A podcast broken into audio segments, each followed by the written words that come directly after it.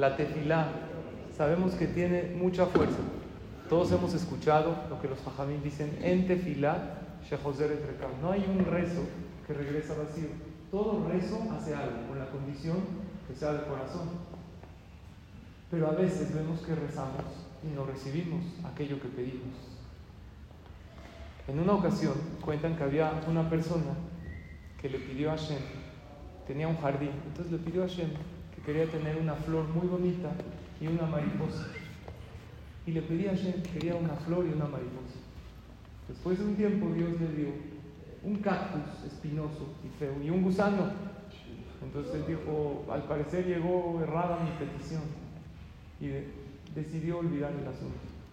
Después de un tiempo vio que del cactus salió una flor hermosa y el gusano se convirtió en una mariposa.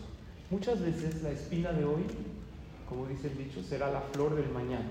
Hay veces tú sientes una espina, pero Hashem te lo está mandando porque algo bueno va a suceder. La tefilá sí sirve y sí funciona, pero el rezo no siempre te da lo que quieres. El rezo te da lo que necesitas. Dios sabe qué es lo que necesitas. Hay veces te dice, claro, con mucho gusto, pero hay veces te dice, no, espérate, tengo algo mejor. Tienes que tener paciencia. Y hay que tener esa paciencia y esa fe en Hashem, en nosotros, y nuestro rezo sí funciona. Y Bezrat Hashem vamos a recibir lo que necesitamos en el momento que Hashem nos los va a mandar. Entonces, ¿para qué rezamos? Porque el rezo sí despierta la misericordia divina y hace que vengan buenos decretos hacia la persona. Y además, no nada más como que convencemos a Hashem, entre comillas, nos elevamos nosotros.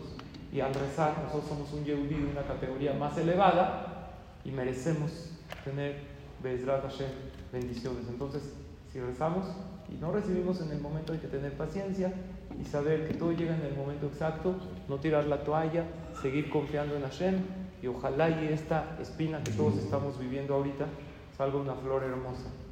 Pronto en nuestros días que veamos la salvación. Amén.